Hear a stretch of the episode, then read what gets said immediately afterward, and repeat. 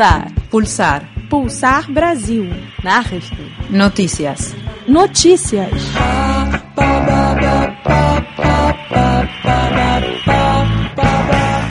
Versammlung der AMAG Brasilien wählt neuen Repräsentanten.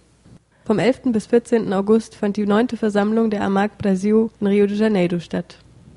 Hinter dem Kürzel verbirgt sich die weltweite Vereinigung nicht kommerzieller Lokalradios, deren regionale Sektionen auf allen Kontinenten vertreten sind. Circa 40 Aktivistinnen und Aktivisten reisten aus dem ganzen Land an, um einen nationalen Repräsentanten zu wählen. Ihr gemeinsames Ziel ist die Demokratisierung der Medien und die Verwirklichung des Rechts auf Kommunikation. Für die nächsten zwei Jahre ist Arthur William Repräsentant der AMAG in Brasilien. Denise Viola wurde als Vorsitzende des Frauennetzwerks gewählt. Das Netzwerk soll die Sicherung der Rechte von Frauen in freien Radios garantieren und die Botschaft auch nach außen tragen. Außerdem sollen insbesondere Frauen zur Ausübung ihres Rechts auf Kommunikation ermutigt werden. Die Versammlung bestimmte ebenfalls einen neuen Vorstand, bestehend aus Einzelmitgliedern der AMAG, Vertreterinnen und Vertretern verschiedener freier Radios und anderer Organisationen in Brasilien, samt deren Stellvertreterinnen und Stellvertretern. Besonders hervorgehoben wurde das Streben der Frauen nach Gleichstellung der Geschlechter, sowohl in den Medien als auch in der Gesellschaft.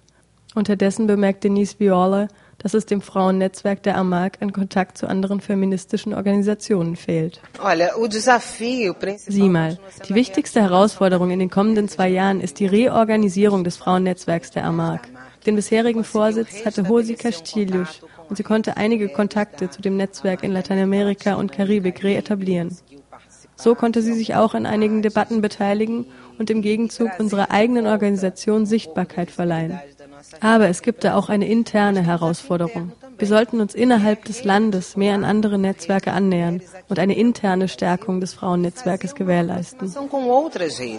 Als eine Herausforderung für nicht kommerzielle Lokalradios hebt Arthur William besonders den Kampf um einen neuen gesetzlichen Rahmen in Brasilien hervor. Die aktuelle Gesetzgebung würde freie Radios kriminalisieren und polizeiliche Repression aussetzen. Wir haben zwei Jahre vor uns, in denen wir um eine neue Gesetzgebung kämpfen werden. Eine Gesetzgebung, die wirklich vorteilhaft und positiv für nicht kommerzielle Lokalradios ist. Der Paragraph 9612, der 1998 geschaffen wurde, ist unerträglich für die Radios. Sie werden regelrecht kriminalisiert. Deswegen ist es in der Bewegung Konsens, dass wir eine Perspektive aufzeigen, die garantiert, dass der freie Rundfunk, der einen Dienst für die Öffentlichkeit darstellt, dass der ungehindert ausgeführt werden kann. Nicht kommerzielle Lokalradios in Brasilien müssen in manchen Fällen Jahre auf ihre Sendelizenz warten. So werden sie praktisch in die Illegalität gedrängt.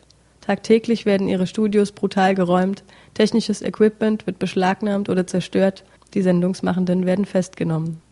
Die Präsidentin der internationalen Organisation, Maria Pia Mata aus Chile, und der Vizepräsident von AMAC Lateinamerika und Karibik, Carlos Aparicio aus Mexiko, beteiligten sich aktiv und trugen das ihrige zu der brasilianischen Versammlung bei.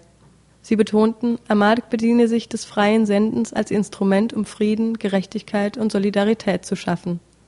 Außerdem dienten nicht kommerzielle Lokalradios als eine Art Entwicklungsmodell an der sich die Welt ein Beispiel nehmen solle. Sie solle die Kultur und die Umwelt respektieren. Das Abschlussschreiben füllte die neunte Versammlung der AMARC in Brasilien mit Verpflichtungen. Man wolle kämpfen um die Demokratisierung der Medien und das Menschenrecht auf Kommunikation, welches in nicht kommerziellen Lokalradios realisiert würde. Diese seien außerdem produktive und aktive Zentren der sogenannten Bürgermedien, die durch ihre Dachorganisation verbunden seien.